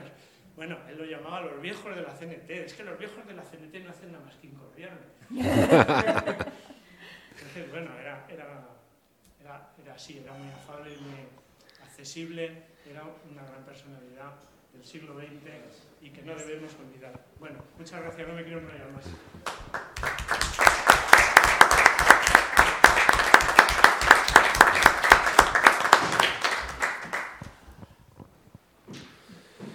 ¿Alguien más quiere...? Venga, eh, cogemos cuatro o cinco Bueno, antes de pues- contestar nada. o sea, Yo daros las gracias a todos y todas. Bueno, José Luis ya te las he dado varias veces, pero también a la gente de, de la Fundación de Anselmo Lorenzo, también a la gente de Salvador Seguí, porque yo, gracias a Dios, vengo de la ortodoxia, de la heterodoxia. Soy una persona que milita en movimientos cristianos y que nos mamamos con que la autogestión era una forma superior de cultura, porque gente como Jacinto Martín, militante obrero asturiano, que estuvo con Salvador Seguí muchos años, nos llevaron a, saber mamar y a, y a apreciar profundamente todo el momento libertario, independientemente de que fuéramos gente eh, cristiana que estaba currando en el movimiento obrero.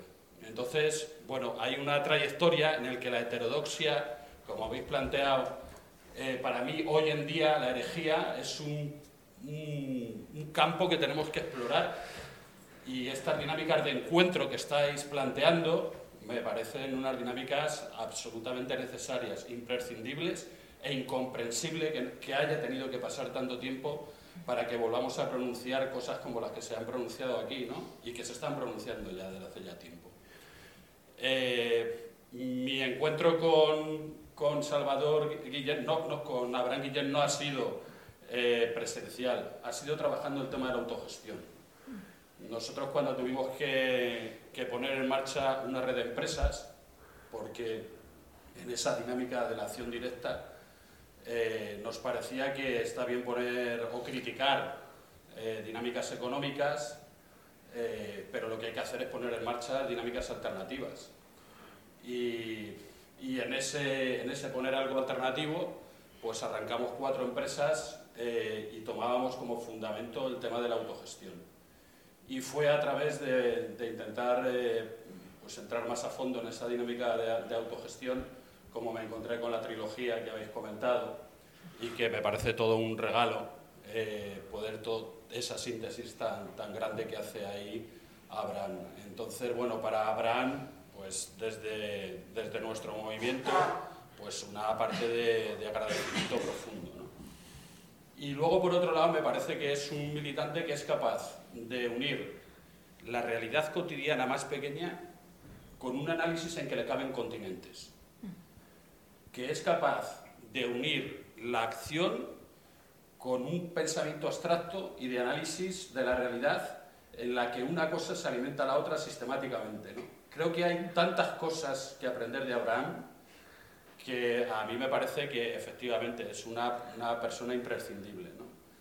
De hecho, yo os preguntaría qué líneas veis de continuidad. O sea, yo agarro, eh, leyendo vuestro libro, no se trata de hacer spoiler, pero esa visión que tiene del futuro del continente iberoamericano, escrito hace ya, porque ahora Abraham me parece que ahora cumple 30 años, me parece que murió en el 93, estamos en el 2023, ahora me parece que hace 30 años de su, de su fallecimiento.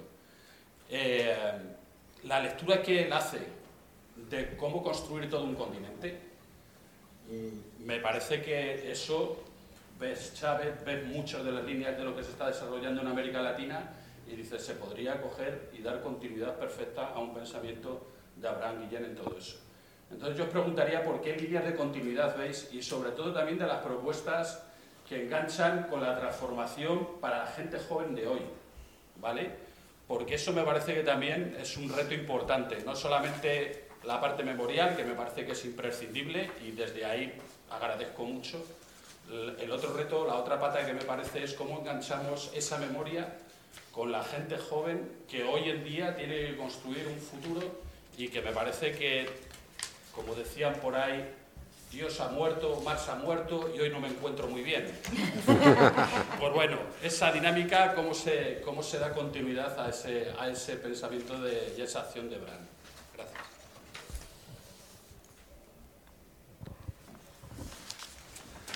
Ah, justo.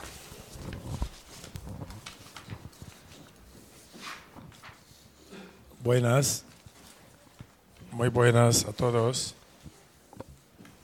¿Se escuchó no? Para... Sí. Muy bien.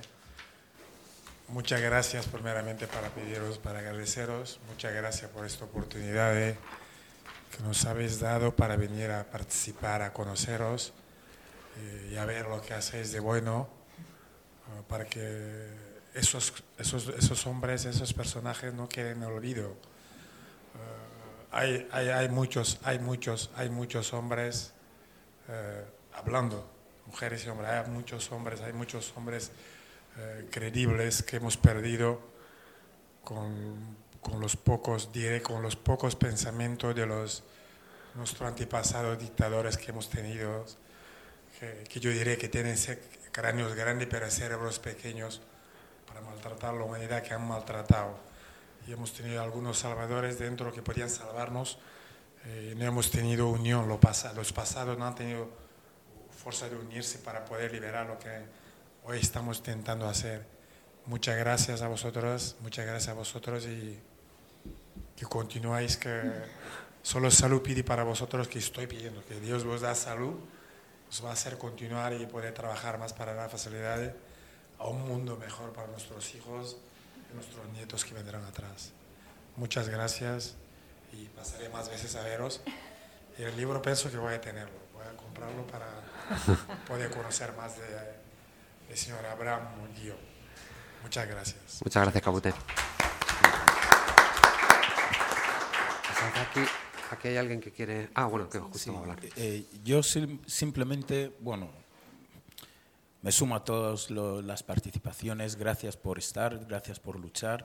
Em, la pregunta me queda siempre en la misma. ¿No ha habido memoria de diversidad étnica? En el anarquismo español, dónde está, por qué no se hace énfasis sobre esta, por qué no, no se reivindica esa memoria en una España que hoy la clama más que nunca. Hablo de comunidades gitanas, comunidades afros, comunidades magrebís. Yo creo que llevan aquí toda la vida y están ausentes permanentemente en los movimientos de izquierda y sobre todo en los movimientos libertarios. Para tenerlo en cuenta, por favor, seguimos construyendo. Sí, había un compañero aquí. Aquí, aquí, mira, aquí delante. Muy buena. No, no, no, es que es, es, es para, es para, para, para grabarlo. Ah, perdona. Sí. Muy buenas tardes a todos. Me voy a presentar. Soy Vicente Ruiz, hijo, y vengo de las antípodas. Soy hijo del exilio del movimiento libertario español que se encontraba en África del Norte, donde nací yo. Perdonadme, pero la emoción me afecta mucho, porque yo me crié leyendo las obras de Abraham Guillén en el exilio y he vivido toda mi vida en el exilio, donde en el año 65 sufrimos la segunda desbandada, se puede decir, los libertarios exiliados que nos encontrábamos en Marruecos en aquellos tiempos, tuvimos que salir corriendo, como se dice, con, con el rabo entre las patas, porque tuvimos que dispersarnos a distintos países europeos como países latinos y norteamericanos, Canadá siendo uno de ellos, y un grupito de 11 familias libertarias fuimos a parar Australia, a Melbourne, donde tuvimos la oportunidad de también propagar dentro de la comunidad inglesa las escrituras de Abraham Guillem. Y cuando una compañera me notificó de que iba a hacerse esta presentación, le dije yo a mi compañera, tenemos que ir. Es demasiado para mí, perdonadme de nuevo. Pero me ha fascinado y me ha dado mucha alegría de que finalmente en España también se dé a conocer el talento, la habilidad que tenía este simple militante. No solamente este militante, sino es que había también una infinidad de militantes, como ha dicho anteriormente varios de los compañeros que están sentados en la mesa presidencial, compañeros que lo que yo siempre he llamado la militancia desconocida, que lamentablemente las vidas, las luchas que han llevado esas personas quedarán en el olvido, quedarán escondidas en los cajones de quién sabe dónde. Y me agradece ver de que finalmente se está dando a conocer por España muchos de estos hombres, mujeres, militantes que la historia le encantaría, y particularmente los gobiernos, de que desaparecieran, de que nadie supiera de ello. Y es un valor muy grande la labor que estáis haciendo. Muchísimas gracias y perdonadme.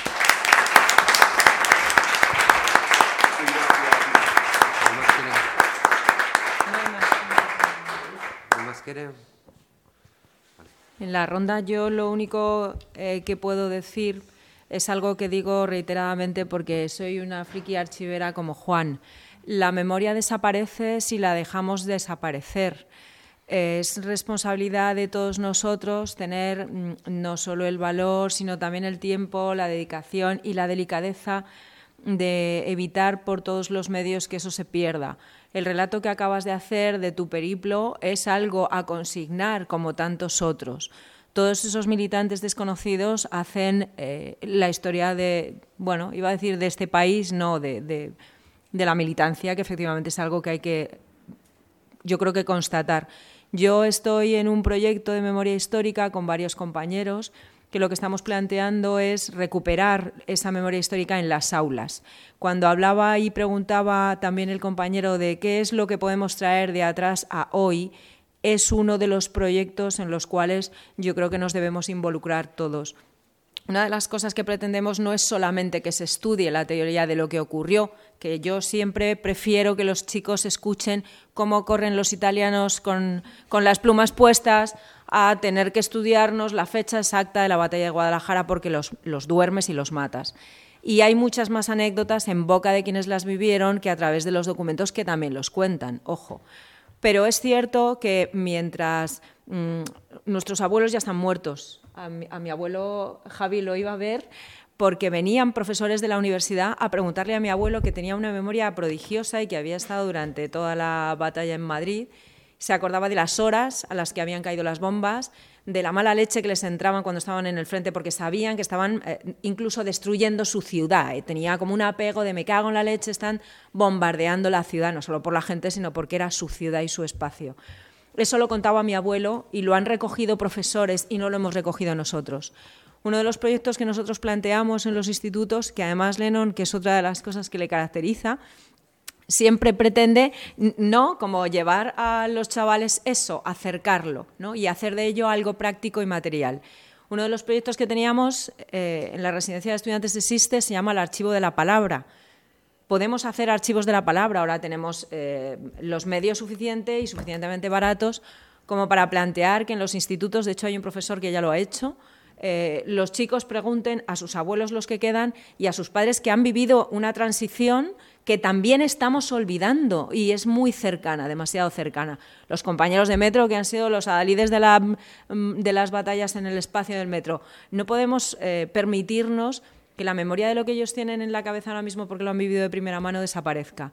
Y yo siempre hablo de que en nuestras organizaciones, además de cuidar los documentos que tenemos de carácter histórico, yo ahora colaboro con la FAL, que es un placer que llegue el jueves para irme a trabajar más horas con Juan, lo digo desde ya, eh, tenemos documentos que siempre, eh, con esa pasión que tenemos por la historia, parece que nos suscitan mucho más interés, todo lo que tiene que ver del 37 al 40 y... Pero ¿y qué es lo que pasa con los movimientos ahora, con los movimientos de los 80? ¿Qué fue lo que pasó con, todo lo que se empezó, eh, que también Javi relata? ¿no? Eso no lo podemos perder. Y esa es una de las posibles facetas de recuperar, como ha hecho Lennon con Abraham Guillén, la figura de todos los, compañeros que aún están y nos lo pueden contar. Ya. Bueno, yo muy breve para ir cerrando. Bueno, dar las gracias por esas anécdotas. Te preguntaba el artículo de Eduardo Galeano, ¿dónde se puede encontrar? En internet se puede encontrar. Él cuenta la historia de una sobremesa después de una comida.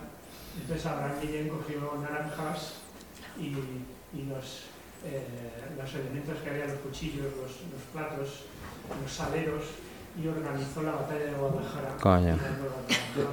sobre la mesa de cómo iban derrotando a las tropas italianas. Que fue una derrota fundamental, porque además los italianos querían tomar Madrid y con algunas concesiones que le habían hecho a Franco sobre las Islas Baleares, eso está documentado, y de ahí viene esa canción, el cambio de Facheta Nera, que era la canción del fascismo italiano, el cara al sol, cambiando por Guadalajara, no es Abisinia, que tiran bombas como si fueran piñas, ¿no? Y luego dice, un italiano corriendo llegó hasta Castellón, ¿no?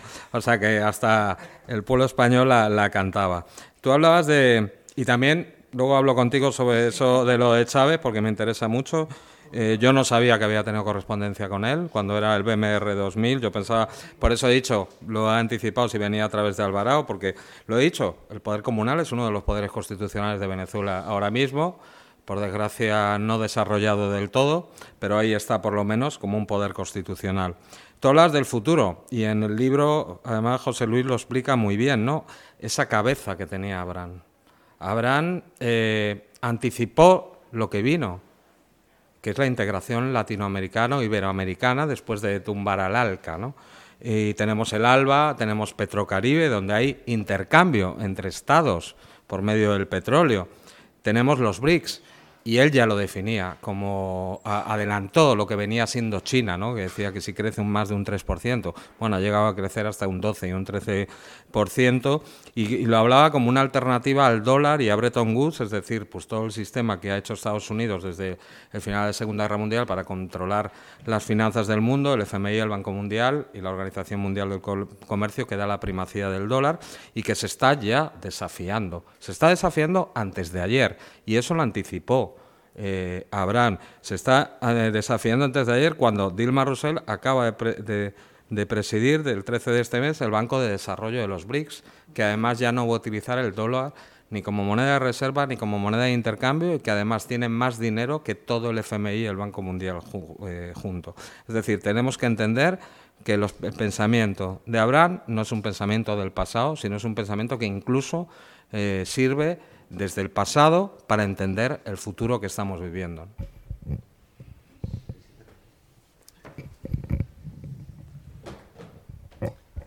Bueno, yo en relación a lo que decía de la continuidad, yo en el terreno de lo práctico y a lo que nos atañe, que es eh, el trabajo con, la figura de, Abraham Guillén, eh, nosotros como fundación tenemos como varias cosas pendientes. Lo primero tenemos que elaborar un catálogo que sea descargable, que la gente conozca el fondo eh, pormenorizadamente y que no sean solo los investigadores los que accedan a ese catálogo, sino que se lo pueda descargar cualquier persona de las que entra en nuestra página web, a lo mejor pues para saber la actividad que va a haber en la FAL durante una semana, ¿sabes?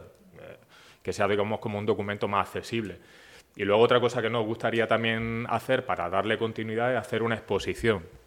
Una exposición en la fundación, eh, pues de las que venimos haciendo de manera recurrente, pues como la que se hizo sobre Eduardo de Guzmán o sobre la que se hizo eh, sobre Juan Gómez Casa, una exposición que pueda también servir como acicate para elaborar una pequeña programación cultural que permita pues que la figura de Abraham sea más conocida, eh, entre otras cosas también un poco pues por el uso de la comunicación que hace la FAL, que en principio es verdad que nos sigue muchísima gente, nos sigue gente de todo el mundo y esa comunicación también se hace al hilo pues de exposiciones que se hacen pues con piezas de archivo eh, pues a lo mejor no sé que son hiper desconocidas como un poemario acuarelado que tiene precioso o algunas cositas que, de otra manera no se, no se van a poder ver. Em, y luego yo creo también que en relación a algunas cositas que, venimos hablando de manera recurrente, eh, pues bueno, claro, mm, en realidad aquí hablamos de memoria eh, y hablamos de la continuidad del legado, de la semilla y tal y cual, y, y en realidad es súper bonito que estemos aquí en una charla y que entren compañeros con banderas rojinegra a una charla porque vendrán de la mano y de las pensiones, a lo mejor. Pues eso es, tío, eso es, claro que sí.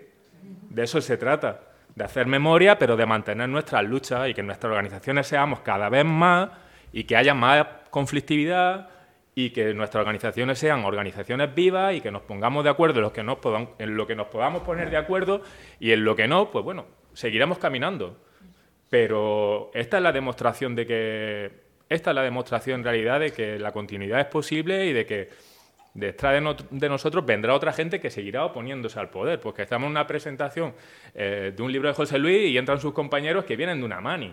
Pues claro, de eso se trata, ¿no? Eh, luego, Vicente, no te conocía, no hemos cruzado correo electrónico desde la fundación y demás. Eh, tu patria es la mía, compañero. Yo lo pensaba ayer. A mí, mi república es la rojinegra. La rojinegra de los australianos, la rojinegra de los venezolanos, de los mexicanos. Esa es mi república. mi país perdido es el vuestro. Todos los anarquistas que estéis repartidos por este mundo, por este país de mierda. Esa es mi patria. La tuya. La que a ti te falta es la mía. Entonces, que sepas que aquí seguimos. ¿Vale? Que sepáis que aquí seguimos. Cuando vienen los chavales al archivo, una de las cosas que yo les enseño siempre es una publicación que se hacía en Can Morán, donde estaba Mera, donde llegaban a los nuestros a morir a mitad del desierto.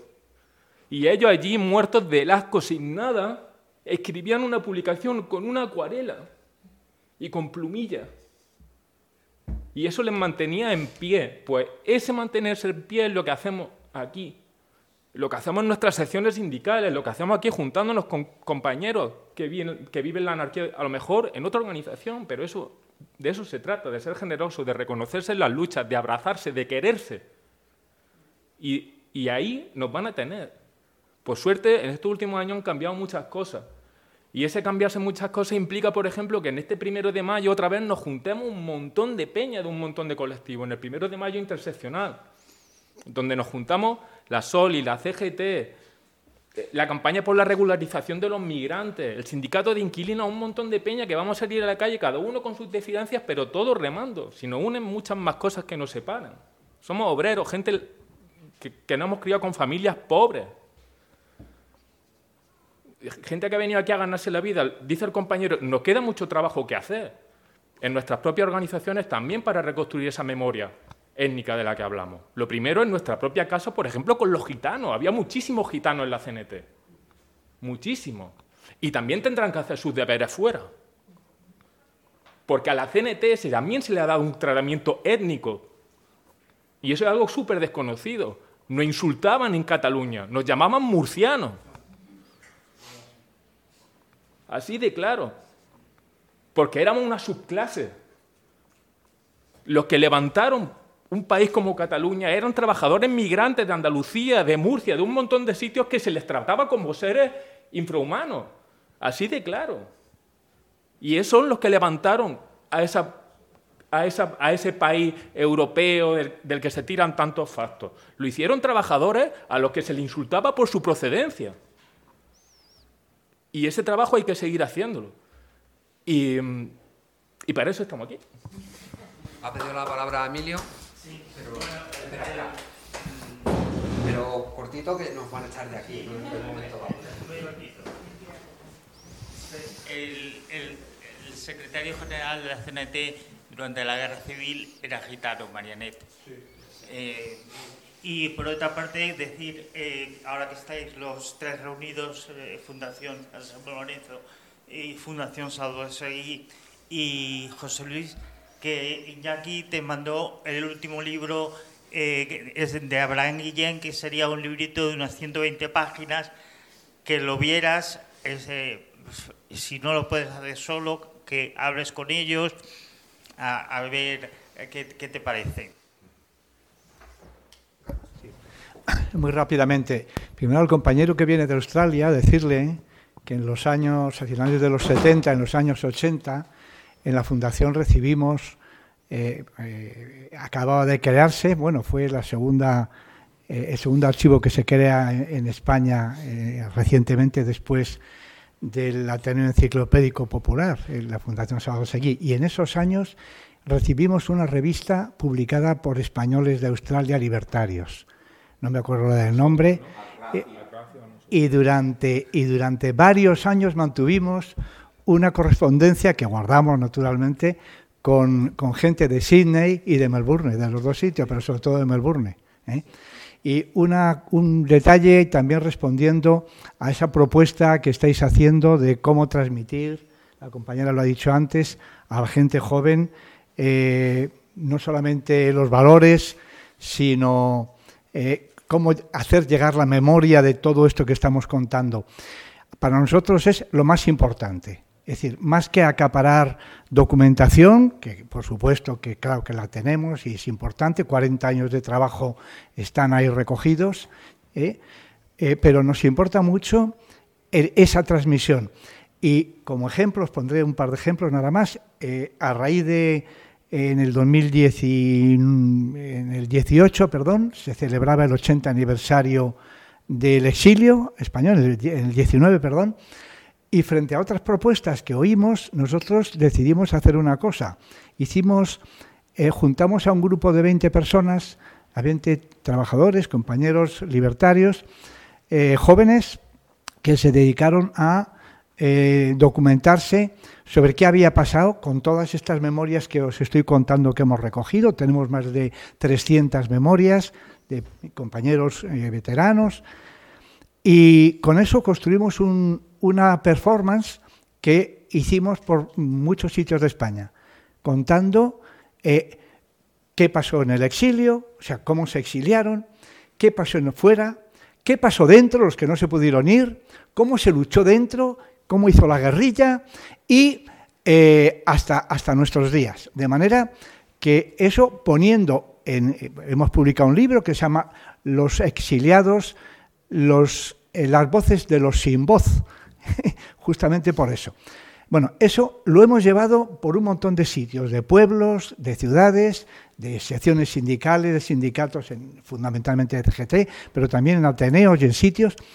Y nos ha parecido importante porque esa es la manera en que, eh, de una manera muy directa, sin desgraciadamente los jóvenes no leen demasiado hoy, pero eh, buscando fórmulas de comunicación que permitieran que la gente conociera lo que pasaba, con la satisfacción de que en algunos casos ha habido gente que ha descubierto justamente que su familia estuvo vinculada, que estuvo en la guerra peleando, que después de la guerra estuvo tal, que después trabajaron eh, eh, tanto en el exilio como en el interior, es decir, una transmisión de la memoria. Y eso mismo estamos haciendo con este año, con el centenario que se cumple del asesinato de Salvador Seguí.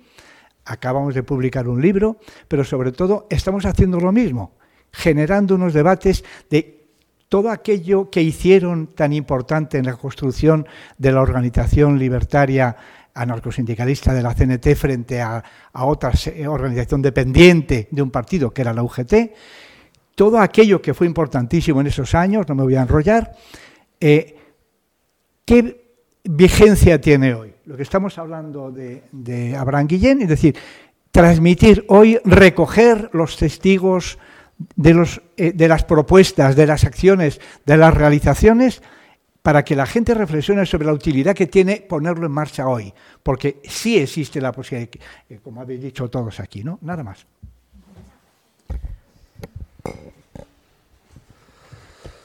Vale, pues yo para acabar ya, eh, simplemente Respecto al tema de la diversidad étnica, sí que hay algún librito, por ejemplo, de, la, de Calumnia Ediciones, sobre el tema de los africanos en, el movimiento libertario. Lo que pasa es que es un librito muy pequeñito y yo creo que merece muchísimo más investigación eso. El propio Abui, que tú lo conoces, Abui en Fubea, está haciendo algún tipo de investigación respecto a Guinea y el movimiento libertario, sus relaciones con Guinea, etcétera, etcétera. Eh, el tema de los gitanos era también conocido, es decir, eh, Marianet fue secretario general y era gitano. También hay una afirmación muy curiosa de Pestaña en, el libro de, Antonio Lorza, que reúne un montón de artículos suyos, de lo más variado, ¿no? Y hay una famosa afirmación de que, una curiosa afirmación de que su madre probablemente también era gitana. O sea que eso es una cuestión que está ahí. Eh, Felipe Alaiz también era una persona muy vinculada con el, con, el mundo gitano cuando estuvo en Sevilla, Casilda. Hay todo, toda, una, toda una historia que hacer todavía sobre eso, y yo creo que es una historia que sería muy, muy interesante. Respecto al tema de, mm, bueno, eh, cómo llevar esto a los jóvenes o cómo, qué, líneas de continuidad se le pueden dar a esto, ¿no? al pensamiento de Guillén y sobre todo a la práctica de Guillén, a la dinámica práctica de, de transformación efectivamente hay que llegar a los jóvenes, a las y los jóvenes y como sea, ¿no? Y en este sentido yo creo que uno de los elementos esenciales es hacer lo que hacía Guillén, no ser sectarios, admitir que estamos en un mundo que se ha transformado, en un mundo donde la gente pues tiene una serie de problemáticas que no tienen que ser exactamente las mismas que hace 50 años, ni hace 20 siquiera, porque las transformaciones son cada vez más rápidas, y en un mundo donde también las formas de ver el mundo de esta gente también se han transformado. Pero no pensemos que todas las transformaciones han sido para peor, que es lo que nos pasa muchas veces a la gente según vamos creciendo en años, ¿no? que vamos viendo a los jóvenes como una especie de traición permanente a lo que hemos hecho nosotros. Lo cierto es que yo soy profesor de formación profesional y estoy habitualmente con chavales y chavalas de clase obrera que lo que quieren es ser camareros, eh, cocineros, trabajadores del turismo, todo este tipo de cosas, ¿no? Y entonces mm, yo hace 10 años, hace 15 años, yo llevo mucho tiempo poniéndoles, por ejemplo, cuando doy el tema de los sindicatos, que me toca darlo, es una especie de anomalía extraña que nadie entiende por qué pasa, pero en la formación profesional, esto es una de las cosas que a lo mejor se modifica en la formación profesional con la nueva ley gracias al gobierno progresista, pero en la formación profesional hasta ahora nosotros les damos una, una formación en derecho del trabajo y de una manera muy esquizofrénica, porque el primer año les damos sindicalismo y el segundo año les damos empresa. Pero, pero les damos esa primera, primera parte ¿no? de, derecho del trabajo, cómo hacer una denuncia a la inspección de trabajo, cuáles son sus derechos, la parte del sindicato y tal. Y en la parte del sindicato, pues yo desde hace muchos años les pongo un vídeo que hay por ahí en YouTube de Eleno Saña hablando sobre Salvador Seguí. Y yo puedo decir una cosa, yo creo que hace 15, 20 años eh, la atención de los chavales a todas estas cosas era nula. Era nula porque, bueno, vivían en un sistema donde el consumo parecía al alcance de todo el mundo, donde pues mm, si perdían un trabajito iban a otro trabajito sin ningún tipo de problema y donde parecía que no había problemas en torno a eso y que además pues el mundo del trabajo era muy mal visto, pero ahora yo creo que empiezan a tener una cierta conciencia y un cierto interés de decir, oye, esto de la jornada, cuéntamelo, esto del salario, de cómo busco el convenio, cuéntamelo, porque es que esto ya la gente tiene que vivir de ello. Y eso ya es otra historia, ya no es, no es lo de antes, ¿no? Y en este sentido creo que, que puede ser muy interesante esa dinámica de confluencia, que ya veremos hasta hacia dónde lleva, cómo podemos avanzar, cómo podemos sobrepasar los problemas que nos podemos encontrar por el camino, de nuestras relaciones mutuas, de nuestros problemas internos en las distintas organizaciones, pero esa confluencia del anarcosindicalismo que se ha iniciado estos últimos, estas últimas semanas, ¿no? o se ha hecho pública, no es que se haya iniciado, claro. Y yo creo que ese es un camino que, que abre muchas posibilidades, abre muchas posibilidades y sobre todo rompe una inercia, que es lo fundamental, es romper esa inercia que ha llevado 40 años de un camino totalmente distinto. Entonces, en ese sentido, lo comentábamos allí también, eh, con algunos de los que estaban allí presentes en la rueda de prensa de presentación de la confluencia. Había compañeros de CGT que yo conocía del movimiento autónomo también, y, comentábamos, es que nosotros hemos estado, como Javi, hemos estado en las tres. Aquí hay gente, yo he estado en las tres. Ha habido gente de nuestra, en nuestra, en nuestra generación, no es tan raro o sea, es una cosa bastante común haber estado un tiempo en una, otro en otra, luego vuelves porque conoces a no sé quién. O sea, que, ya esa percepción de la incompatibilidad absoluta se va a perder con el tiempo. Yo creo que eso es algo que vamos a ganar. Eso es algo que, que, es una cuestión de tiempo. Aunque ahora salga mal, aunque demos un traspiés, aunque volvamos atrás en algún aspecto, pero eso es algo que a medio plazo es una realidad. Yo creo, ¿eh? Y bueno, respecto a próximas publicaciones, pues lo ha dicho Emilio. Tenemos ahí sobre la mesa ese texto que yo mm, lo tengo a punto para leérmelo y para ver qué, hacemos con él, pero yo creo que en principio es publicable. Tenemos la Fundación Aurora Intermitente, se ha, ofrecido a pagar la edición. Eh, eh, la compañera Marta se ha ofrecido a picar el texto, porque claro, está en máquina de escribir. sí, sí. Y yo supongo que los compañeros también estarán dispuestos a participar en esto. O sea, que esto yo creo que también puede tirar para adelante. Eh, pues nada, eh, debemos recuperar a gente como Guillén. Debemos recuperar también esa percepción de que al fin y al cabo lo que nos une es la lucha. Y al fin y al cabo eso es lo, fundamental, donde tenemos que estar. ¿no? Y que bueno, que las cuestiones más... Mm, ideológicas en las que no podamos estar de acuerdo, tenemos que aprender también a ser tolerantes porque eso forma parte del pensamiento libertario. El hecho de entender que la gente no tiene por qué pensar lo mismo. Si queremos construir una sociedad donde todas nuestras conciudadanas y conciudadanos formen parte de esas instituciones libertarias de, democracia directa, pues tendremos que, que tener presente eso. ¿no?